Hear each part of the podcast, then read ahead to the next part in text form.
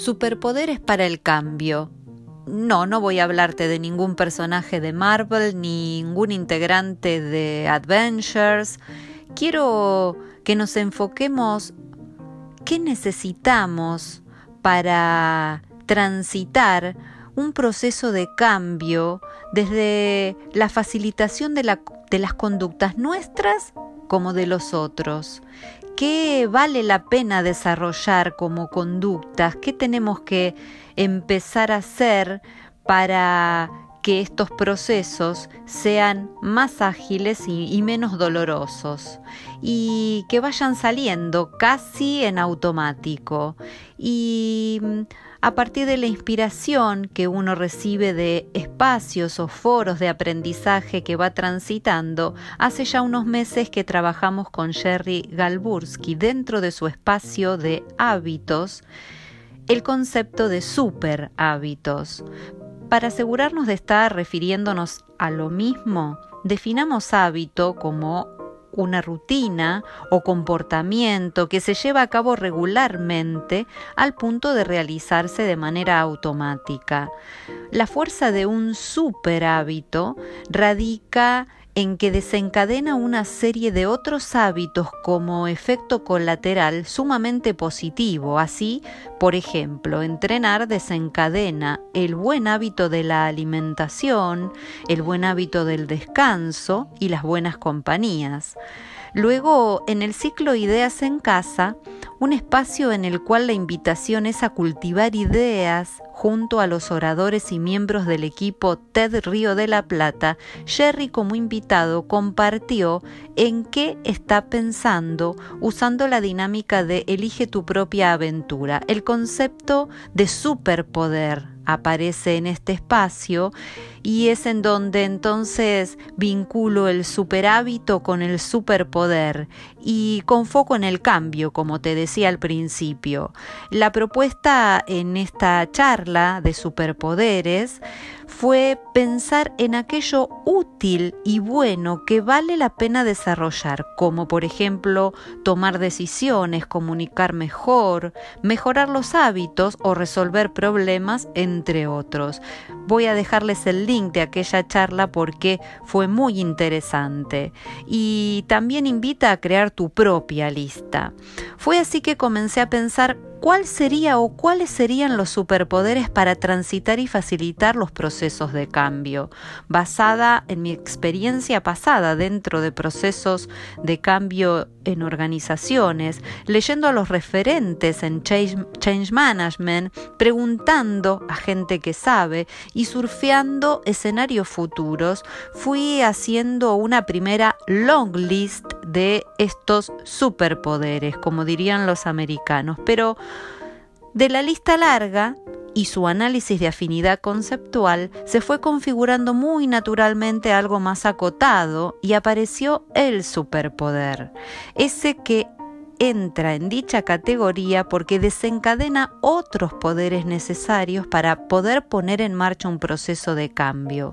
Recuerden que un superpoder resulta como el gatillo disparador, cual efecto dominó, si quieren hacerse una imagen visual, para poner en marcha la en general pesada maquinaria rumbo al cambio, un lugar al que no se llega nunca, sino que se transita de manera constante y a velocidades impensadas. En otra palabra, eh, uno, uno no es que puede decir llegué al cambio, sino tenemos que saber que estamos transitando constantemente procesos de cambio. Y señoras y señores, por ahora, y si ustedes tienen otras propuestas, bienvenidas, el pensamiento crítico resulta el superpoder para el cambio que me gustaría que transitemos en los próximos minutos de conversación, porque hay tres simples hábitos para desarrollar este superpoder del pensamiento crítico. En general, el manager en nuestro lado del continente es valorado por dar vueltas en el aire como se suele decir muy domésticamente, haciéndose referencia a su capacidad de respuesta pronta ante situaciones de crisis. Si bien eso es una cualidad interesante, también da cuenta de la baja planificación y mirada de corto plazo que existe en niveles organizacionales en los que uno esperaría que no se actuara bajo la renombrada modalidad de bomberos. También es válido el argumento que hace referencia al contexto macroeconómico y político que hace de la planificación a largo plazo casi una utopía, pero ¿puede ser una excusa? Muchos líderes empresariales son capturados por cuestiones urgentes y no logran organizar su agenda para evaluar un tema desde una lógica compleja como la que se ha transformado en lo constante de la gestión. Es por ello que desafiándose en poder mantener esa agilidad y velocidad de respuesta, es deseable poder hacer un análisis de todos los lados o aristas posibles antes de fijarse un rumbo.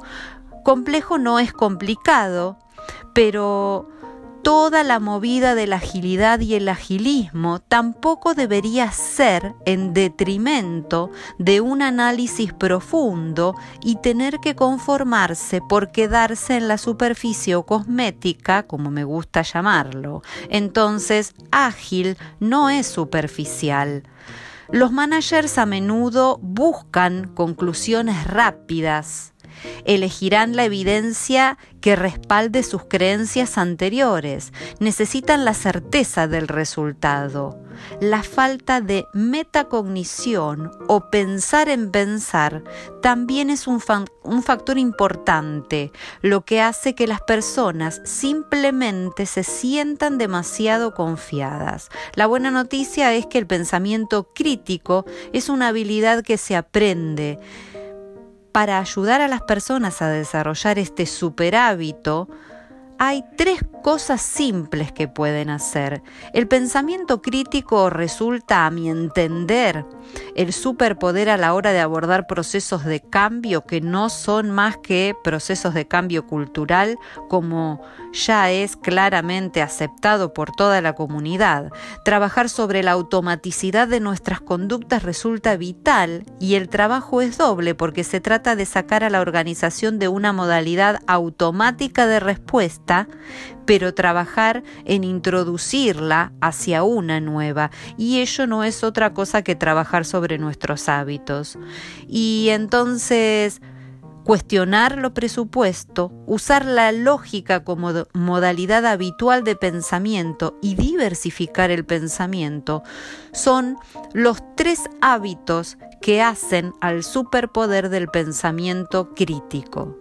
Cuestionar lo obvio constructivamente a partir de incorporar en tu discurso qué pasaría si Muchas veces la experiencia funciona como restrictora para abrirse a pensar realmente fuera de los estándares. Como todo en la vida, el equilibrio siempre es bueno. ¿Cómo debo apoyarme en la experiencia y capitalizarla? ¿Y cuánto tengo que dejarla ir y entender que estuvo bien para el contexto de aquel entonces? Razonar a través de la lógica, pensar de manera asociativa más que lineal, Cuidado con las generalizaciones o caer en la falacia de debido a que el evento B siguió al evento A, el evento B debe haber sido causado por el evento A. Aquí me encantaría profundizar en temas de complejidad, pero lo voy a dejar para otro episodio. Solo advierto que expandir y explorar de manera radial puede ser más efectivo que centrarse en un único sendero conceptual más de tipo lineal de A entonces B. Diversificar tu pensamiento, lo que en otras palabras sería salir de tu burbuja o de tu ecosistema habitual y explorar o hasta combinar nuevos paradigmas.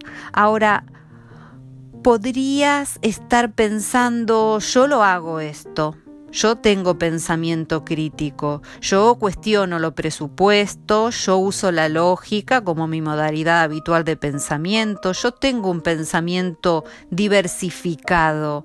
Y probablemente lo hagas, pero no tan deliberada y exhaustivamente como podrías. Si todos en nuestros círculos sociales piensan como nosotros, nos volvemos más rígidos en nuestro pensamiento y es menos probable que cambiemos nuestras creencias sobre la base de nueva información.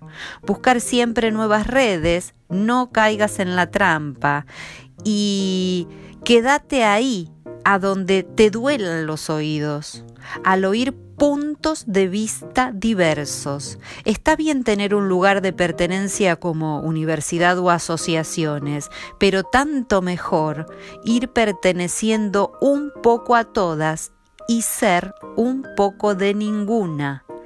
Cultivar estos tres hábitos mentales clave es de gran ayuda para mejorar una habilidad cada vez más deseada en el mercado laboral, el pensamiento crítico como el superpoder para el cambio. ¿Lo habías pensado?